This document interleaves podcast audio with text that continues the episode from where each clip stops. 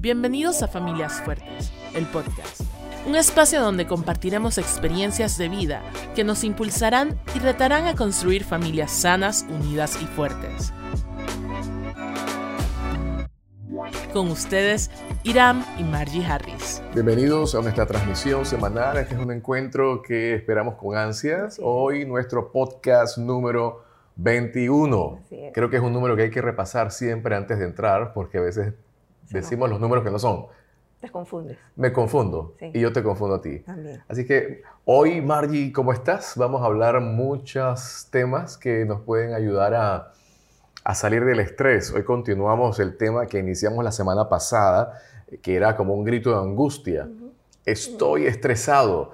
Y, hablamos que no era solamente una expresión de, de adultos, sino que escuchamos a niños hablar de, de una condición de estrés, ¿verdad? Así es. Y hoy miraremos qué, causas externas sobre todo. Sí, así es. Para nosotros es un gusto poder, poder estar con ustedes hoy y de forma especial pues hablar o abordar un poco este tema porque es, es un tema profundo, es un, es un, tema que no se puede, no tiene una solución en 40 minutos, ¿verdad? No existe. 40 minutos es bastante, ¿eh? ¿Te, bueno, has, tomado, te has tomado más. 30 minutos. Usted tiene la, el control remoto. Pero fíjate que, que uno, uno, obviamente que uno habla del estrés y en algunas esferas, eh, a veces el estar estresado es hasta un se puede considerar una virtud, porque habla de estás altamente preocupado, mm. entonces se convierte como, como, como si fuera una condición de alguien que tiene demasiadas responsabilidades. Entonces, eh, estoy estresado, estoy estresado por esto. Pero cuando hablamos de, del estrés como tal, de esa respuesta, incluso cuando hablamos la semana pasada de la ansiedad, y de esa respuesta fisiológica a exigencias que sobrepasan, esas exigencias a veces sobrepasan nuestras capacidades, nuestra capacidad de responder. Ahí es donde se da un poco el tema del estrés. Pero además de esto, de todo esto que probablemente podemos hacer en Google Click y nos saldrán cantidad de recomendaciones, pensaba en cómo este es un podcast de familias, familias fuertes, cómo a veces modelamos en casa el manejo de estas exigencias externas o las crisis, cómo las manejamos en casa y se, se modela un poco estos patrones. Eso que mencionas es interesante porque encontramos en lenguaje de niños hablando de una condición de, de alta preocupación y llama la atención porque de pronto hay que mirar de dónde este niño, 6, 7 años, está aprendiendo ese lenguaje, ese, ese modo, esa manera de estar o de abordar las, las contrariedades o, las presiones que a veces escuchamos y, parecieran ser unos, unos, unos viejitos, ¿verdad? 6, 7 años que están llevando una pesada, pesada carga. Por eso eso que mencionas es interesante a nivel de familia. ¿Cómo estamos nosotros, adultos, padres de familia? ¿Cómo estamos desempacando nuestros, nuestras ansiedades en medio del, entorno familiar, olvidando, olvidando que tenemos, hay a veces actores pequeños que nos están observando, espectadores pequeños que están tomando nota, ¿sí? o inclusive jóvenes que pueden estar en casa con, nosotros todavía y, ellos absorben, Todo, todo lo que nosotros podemos estar derramando sobre ellos. Entonces, ahí se, se, torna un poquito más, más pesado, pesado el tema. Pero hoy vamos a hablar básicamente de, causas externas.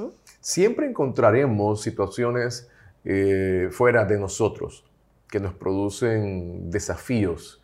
Y cuando el desafío es mayor que nuestras capacidades o nuestros recursos, eh, respondemos de muchas maneras. Y uno piensa, ¿puede alguien que cree en Dios, confía en Dios, camina en pos de, los principios de Dios, encontrarse en momentos de, estrés o inclusive de ansiedad? ¿Tú qué opinas? Totalmente. Es que no nos exime El ser creyentes no nos exime de las circunstancias, es más, el pasaje, pasaje del Señor Jesús eh, mencionándole a sus discípulos y diciéndoles, en el mundo tendrán aflicciones, pero confíen. Y que yo, yo he vencido al mundo. Yo he vencido al mundo. A todo ese, ese, ese sistema que puede estar o puede venir no necesariamente como un ataque, sino como parte de la vida. La vida es dinámica. Eh, entonces, cuando, cuando miramos, vamos a mirar a un personaje bíblico que pues obviamente es altamente reconocido, respetado. ¿Quieres que lo presente? Puedes presentarlo. Muy bien, esta tarde vamos a presentarles al apóstol Pablo. ¡Ay, qué bien! el apóstol Pablo fue un hombre eh, demandado en altos desafíos. Y hay un libro, el segundo libro a, Corintios, donde él hace de hecho una defensa de su misión, de su trabajo, eh, porque se sentía que no solamente las circunstancias, sino que la gente misma estaba, estaba presionándolo. Y le voy a leer un poquito de, qué, experimentó el apóstol Pablo para entender el efecto que puede producir las causas externas sobre una, una persona. Por ejemplo, eh, se describe así. He estado en trabajos de una forma abundante, he recibido azotes sin número, en cárceles más, en peligro de muerte muchas veces. Eh, de los judíos, cinco veces he recibido 40 azotes menos uno, tres veces he sido azotado con varas, una vez apedreado, tres veces he padecido naufragio, una noche y un día he estado como náufrago en alta mar, en caminos muchas veces, en peligros de ríos, peligros de ladrones, peligros de los de mi nación, peligros de los gentiles, peligros de la ciudad, peligros en el desierto, peligros en el mar, peligros entre falsos hermanos, en trabajo y fatiga, en muchos desvelos, en hambre y sed, en muchos ayunos, en frío y en desnudez, y además de otras cosas, lo que sobre mí se agolpa cada día es la preocupación por todas las iglesias. Y él le pregunta como a manera de, defensa, ¿quién enferma y yo no enfermo? ¿A quién se le hace tropezar y yo no me indigno? Esto es como una carta de presentación que está diciendo, hey, yo soy de carne y hueso, eh, he experimentado y he vivido en, en, temporadas que han sido, pero de continuo, de alta demanda y de alto estrés. Pero él, él nos enseña una clave, que él, él podía descansar en aquel que lo había llamado. Y este es. uno de los secretos que, que aprendimos la semana pasada en la invitación de, Jesús. Vengan a mí los que están trabajados y cargados y yo los voy a hacer descansar. Posiblemente esta tarde, esta noche, el momento que usted lo, mire, este podcast, usted dirá, la verdad yo no he padecido ni un cuarto, ni la cuarta parte, ni una quinta parte de lo que acabamos de leer. Pero de una forma u otra, todos nosotros experimentamos adversidades, tiempos contrarios, experimentamos momentos de dolor y hay veces que se suman uno tras otro. Así que miraremos estos elementos que en, haciendo un paralelo lo que, lo que el apóstol Pablo experimentó y posiblemente nosotros en alguna medida. Así es. Sabes que pensaba en, que a veces mm, miramos a personas que se ven aparentemente, eh, eh, bueno, y digo aparentemente porque eso es lo que podemos ver, sí. Eh, felices o que pareciera que no tuvieran dificultades. Y creo que cuando el apóstol Pablo le escribe esta carta, le dice, un momentito, yo, lo que ustedes ven es, fruto de el gozo del Señor, de mi confianza puesta en el Señor, no que no haya vivido tales circunstancias. Entonces, eh, normalmente eh, la, tempestad deja una huella. Sí. ¿sí? El, golpeteo de una ola en una roca deja una huella. Cuando las pruebas o las vicisitudes o todas estas situaciones vividas por el apóstol, él decidió que la huella que iba a imperar o la huella que iba a estar era la huella del Señor. Por lo tanto, él no, iba, no estaba contándolo esto para hacerse víctima, sino para decirles, lo he vivido, he estado, pero mi, mi, condición, mi estado es de confianza en el Señor. Así es que cuando vemos a un creyente que podemos decir, eh, no, no es que está ignorando una circunstancia, no es masoquista, no lo disfruta, sino que sabe a quién acudir cuando está en medio de, de estas circunstancias. Y ¿Querías decir algo? Sí, porque podemos entonces ubicarnos en, en, temas puntuales que nosotros en la vida, en el transcurso de la vida, experimentamos. Y, y esta, el contenido de, esta, de, este, de, este, podcast, eh, de este episodio, eh, tiene que ver con aprender a identificar cuál de estas amenazas externas están viniendo con mucha fuerza sobre, sobre nosotros y poder identificarnos en algunas de ellas. Por ejemplo, mencionamos rápidamente tres y luego tú nos das la comidita dentro de la palabra. Por ejemplo, eh, causas externas que producen estrés. Podemos hablar de conflictos, podemos hablar de crisis y de cambio, pensando en lo que vivió el, apóstol, Pablo. Por ejemplo, a nivel de conflictos, ¿Qué sucede en términos de conflictos que nosotros podemos decir, sabes qué? Ese soy yo. Exacto. Probablemente eh, vemos la, expresión del apóstol cuando habla que él expresó una oposición exagerada. Habló de una exposición, eh, una oposición tanto de los de adentro como de gente de afuera. Y cuando nosotros nos miramos podemos decir, bueno, yo no soy ni siquiera el apóstol Pablo, no tengo el nivel de responsabilidad, pero enfrentamos eh, situaciones como cuando tenemos valores opuestos en nuestra familia, cuando somos personas que tenemos eh, valores cristianos y puede haber oposición, también cuando hay ira no resuelta en relaciones y se dan estos picos donde hay, hay violencia. Y hace un rato pensaba en esto, cómo a veces el estrés es un factor que sirve de escudo para justificar conductas inadecuadas como la violencia. Correcto. También eh, hablamos de la falta de comunicación en relaciones. Eh, podemos, podemos tener conflictos causados por esto, por la ira, por la falta de comunicación y cuando nuestros valores de cristianos no son compartidos por nuestra familia. Eh, el otro... otro... Hablas de conflictos, somos seres eminentemente relacionales y nos relacionamos desde que decimos buenos días no me gustó como lo dijiste esta mañana, ¿verdad que sí? Desde, ahí, me lo dijiste con la ceja levantada. Me lo dijiste como medio seco, ¿verdad? O, pusiste el desayuno muy fuerte sobre la mesa, o, no me atendiste conflictos. Pero otro puede ser las llamadas crisis. E, en, el, en, el, repertorio que, que, mencionamos sobre el apóstol Pablo, él habló de naufragios, él habló de grandes calamidades y eran como muy, muy continuas en, en el hacer su misión. Y, sabes que las familias enfrentan crisis. Totalmente. ¿Sí? Eh, de las crisis se aprende, nadie quiere atravesar crisis, pero son parte, parte de la vida. Y, cuando hablamos de causas externas que nos producen estrés, creo que las crisis, pero ¿qué tipo de crisis crees tú que pueden ser fuertes? Fíjate que una de las crisis, pues uno, uno, no, uno no, estamos hablando de ellas como algo que ocurrió o que ocurre afuera, sino que ocurren dentro de nuestras dinámicas. Y la muerte de un familiar eh, de un amigo cercano. Son esos momentos en donde podemos ser movidos, eh, separaciones o divorcios. Sabemos que esta es una de las causas más comunes de preocupación en niños. En niños, es correcto. Eso sí es una causa fuerte.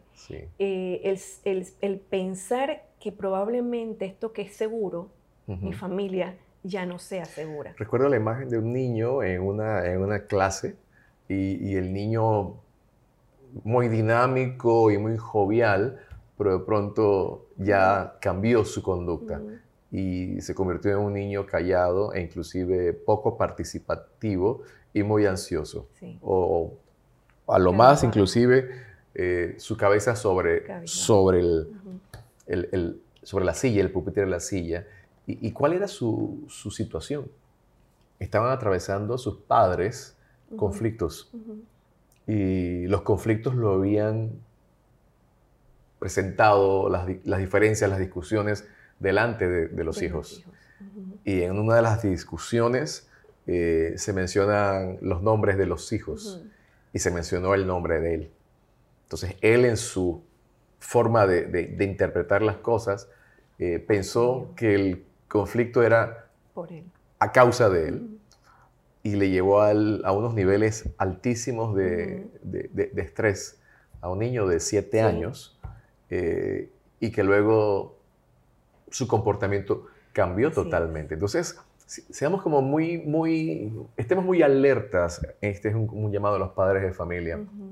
Cuando tenemos diferencias que necesitamos conversarlas en términos de adultos, que seamos muy sabios. Esto no es ser hipócrita, es ser sabio porque nosotros enseñamos en todo momento, desde el manejo de los momentos de alegría, inclusive el manejo de nuestros problemas, cómo los manejamos delante de nuestros hijos. Entonces, eh, estos son, factores muy fuertes que, afectan mucho a, nuestros hijos, a nuestros pequeños y a, los jóvenes también. Y, de seguro alguna persona dirá, bueno, entonces, eh, ¿cuál es la forma correcta? Pues la forma correcta es después de haber tomado una decisión tan lamentable, porque obviamente es muy difícil, es tener una conversación lo más objetiva con los hijos eh, de forma grupal y después de forma individual. Eso en caso de que se haya tomado una decisión para tratar de minimizar el eh, impacto. El, impacto. Estas son las llamadas crisis en las que a veces nos vemos los niños y jóvenes eh, entran a las crisis generadas por los adultos. Sí, sí. ¿sí? Es, la, es la, la, regla general. Hay otras que ellos mismos luego en sus, en sus propias decisiones, en sus propias sus propios desajustes que los llevan y siempre hay que mirar un poquito de dónde inicia toda la historia hacia atrás y salimos los padres como que tenemos algún... Siempre hay un, margen de... Un, margen de participación directa e indirecta de nosotros como padres en la situación de nuestros hijos. por lo que hicimos o por lo que no hicimos. Hacer o dejar de hacer. Antes de movernos al, al siguiente motivo, de estrés era que te quería mencionar, por ejemplo, eh, situaciones graves de enfermedad. Y cuando yo veía este tema decía, wow, hay enfermedades que son graves, que son inesperadas, y hay otras que son producto de accidentes, eh, lesiones, incluso mujeres que acaban en situaciones después de haber dado a luz. Y, y, pensaba en estos diálogos que a veces se tienen en la familia, en donde se habla de estos hechos y de una manera eh, muy natural se habla porque son, son hechos, pero alguien puede estar escuchando y asumir, tal como el, el tema de divorcio, asumir mi mamá ahora sufre la presión alta porque me tuvo a mí. ¿Sí? Entonces, mi mamá ahora sufre del corazón porque en el parto tuvo una situación. Entonces, mire cómo vamos añadiendo, es como una telaraña emocional. Sí, eh, que hace que alguien interprete siempre las situaciones como, como, como serias, como crisis.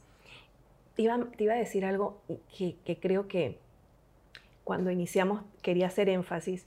El tema de cómo modelamos es importante, porque podemos irnos a extremos.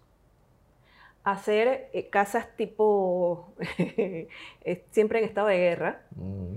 y otras casas en donde todo se esconde, todo va debajo de la alfombra. Y, pero todo el mundo sabe que algo pasa, pero nadie habla. Nadie habla. Entonces, ¿cómo encontrar un punto de equilibrio donde hablemos de las situaciones que pueden ser estresantes, que pueden ser, eh, producen ansiedad, pero vamos a hablarlo y vamos a manejarlo? En esa medida en que nosotros podamos hablar de las cosas, siempre hablamos de verbalizar, de ponerle palabras a aquello que estoy sintiendo, y que pueda yo explicarlo lo más que pueda y que no quede a interpretación del otro. Yo veo a alguien llorando y no necesariamente está llorando de tristeza, puede estar llorando de rabia. Claro. Entonces, eh, en la medida en que nosotros como familia podamos atravesar la muerte de un familiar y decir, esto es una crisis, y mientras más cercano, si es, si es papá, que es el que sostiene la casa, si es mamá, Mm. que es la que eh, puede mantener el, estado emocional de la familia. sea quien sea, deja un vacío. Entonces, ¿cómo manejamos temas como pérdidas físicas, pérdidas financieras?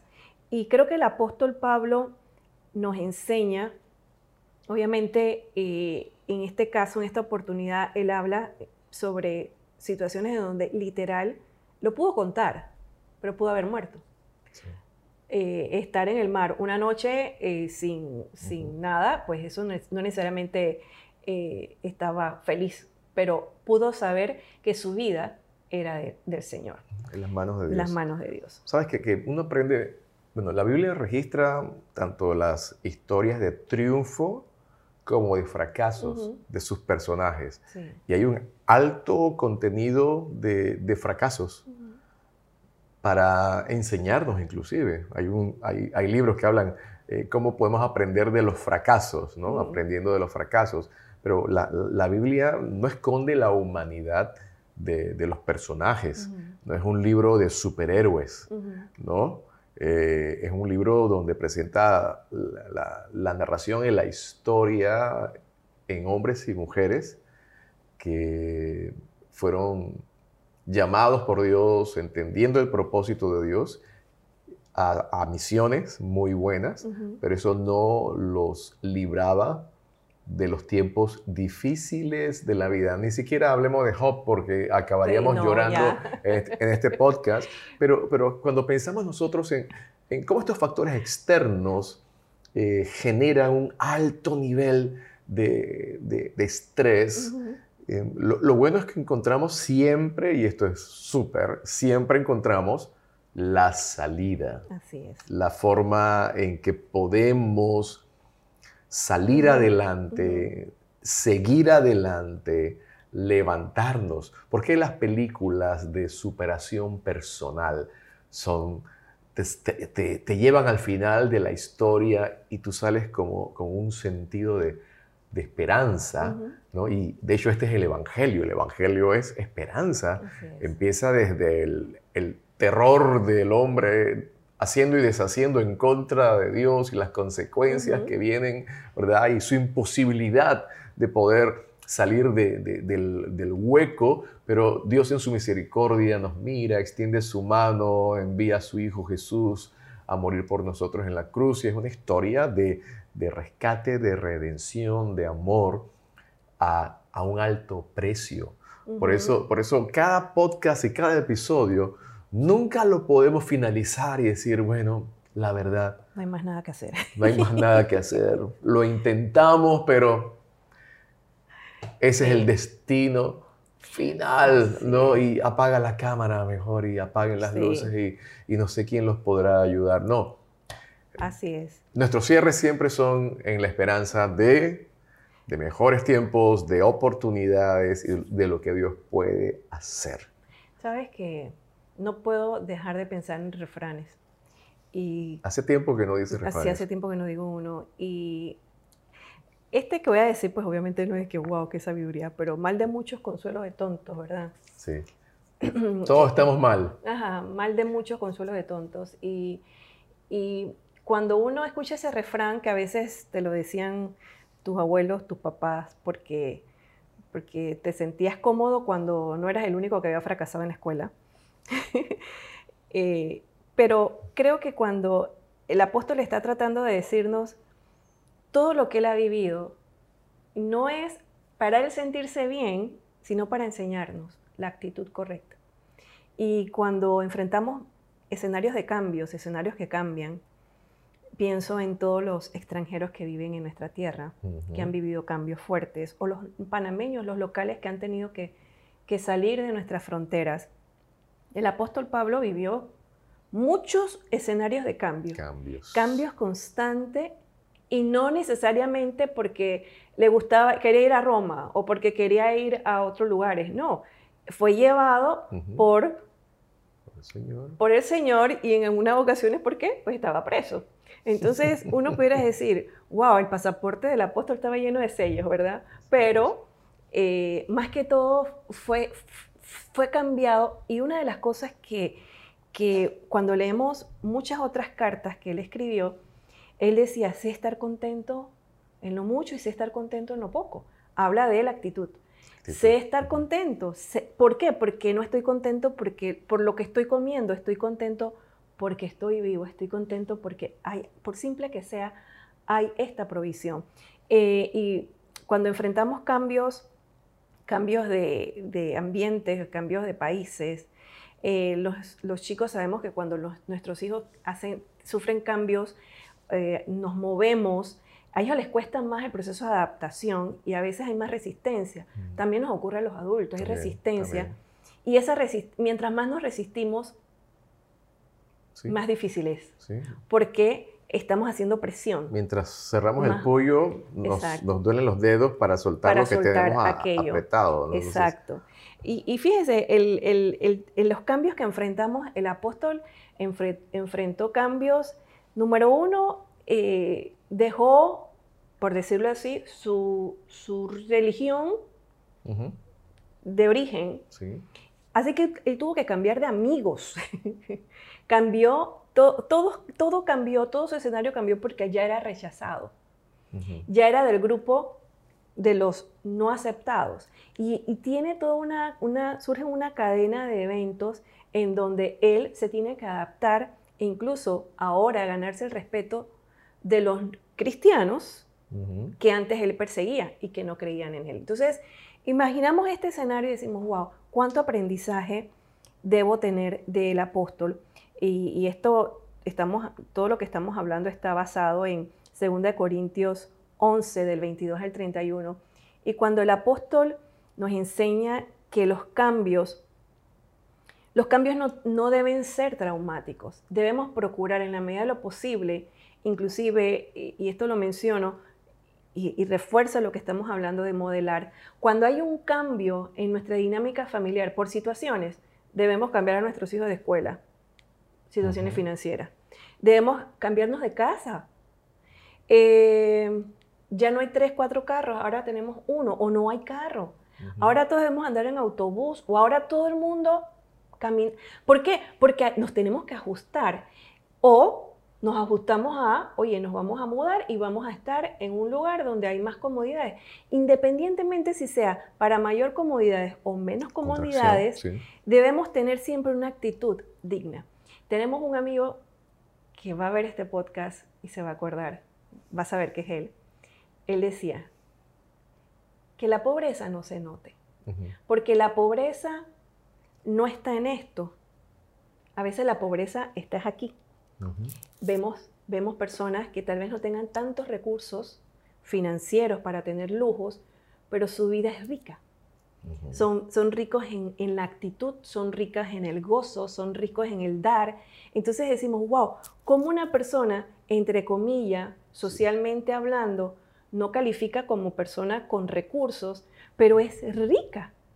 Y, y, y tú ves su actitud tan, tan llena de, de alegría o de gozo, ¿Y eso lo produce qué?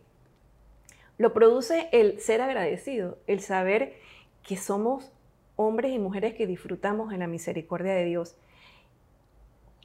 Y ahora viene la parte que cuando el apóstol habla de, de estos cambios que no dependen de ti, son parte de lo que te da la vida, ¿qué hay que hacer? Sonreír, aceptar, asimilar y hay una palabra muy hermosa que se usa, se usa mucho y es la resiliencia. Resiliencia. Resiliencia. Entonces, cuando empezamos a practicar esto en casa, a decir, ok, esto es cierto, esto es cierto, vamos a procesarlo, vamos a asimilarlo y vamos a tener plan de salida. Pero es muy importante entender que modelamos, ya lo dije, el, modelamos el, el abordaje y modelamos el cómo transitamos en el periodo de crisis. Es interesante cuando a nivel de familias, por ejemplo, no sé, eh, en, en, nuestra casa en varias ocasiones hacíamos como reuniones cuando había una crisis que, que todos teníamos que ver en la crisis. Y, y en una ocasión fue muy interesante, nos, nos, nos sentaron a los tres, mi papá y mi mamá, así que expusieron un tema que era doméstico, que era de actitudes, que era de manejo, que era de expresión emocional, ¿no? Y y nos pusimos a cuentas, ¿no? Por eso cuando hay, hay reunión de la tribu, ¿verdad? que no, no va a ser solamente por, por temas de, de, de, irnos todos contra uno, sino entender el principio de, de familia. Y sería interesante a nivel de, de las personas que hoy nos, nos, siguen y, miran estos podcasts, eh, poder entender y saber dónde estamos como familia. La familia es dinámica, la familia eh, hay roles asignados, eh, pero luego cuando va creciendo los hijos ya las responsabilidades cambian dentro de, toda la dinámica familiar. Y, qué importante es que podamos hacer los cambios y los ajustes eh, en los roles de cada uno de los miembros de la familia. y, recuerden algo que es interesante, a nivel de familias, el orden es que eh, estamos un tiempo juntos. El orden natural de la vida es que estamos un tiempo juntos. Así que mientras los hijos estén en casa, hay que aprovechar al máximo todas las oportunidades de enseñanza, los tips de la vida. Obviamente el lenguaje va a cambiar cuando estamos hablando de niños, adolescentes y jóvenes adultos en casa, adultos jóvenes en casa, pero aprovechar porque sabemos que la dinámica familiar, el momento en que a ellos les tocará hacer sus propias familias, necesitamos aprovecharlos y, sacar el valor al tiempo en que todavía estamos juntos en casa, porque estamos empaquetándolos, empaquetando su mochila para cuando ellos salgan a formar familia propia y les toca sacar su mochila al momento en que ya, ya se casen, y ya hagan familias, empiezan a sacar sus, sus, buenos, sus buenas enseñanzas de la familia. Y dice, oye, eso te lo enseñaron en tu casa. O sea, me, gusta esa herramienta que, que, trajiste y que aportaste. Por eso, hablar de familias fuertes, hablar de, de oportunidad para construir, oportunidad para edificar, oportunidad para inclusive momentos como estos, de entender las realidades externas que pueden generar en medio de nosotros puntos de, conflicto, puntos de, crisis, factores que inciden en el comportamiento de alguno de, los miembros y, entender, entender que Dios no está ajeno a lo que sucede dentro de nuestras cuatro paredes.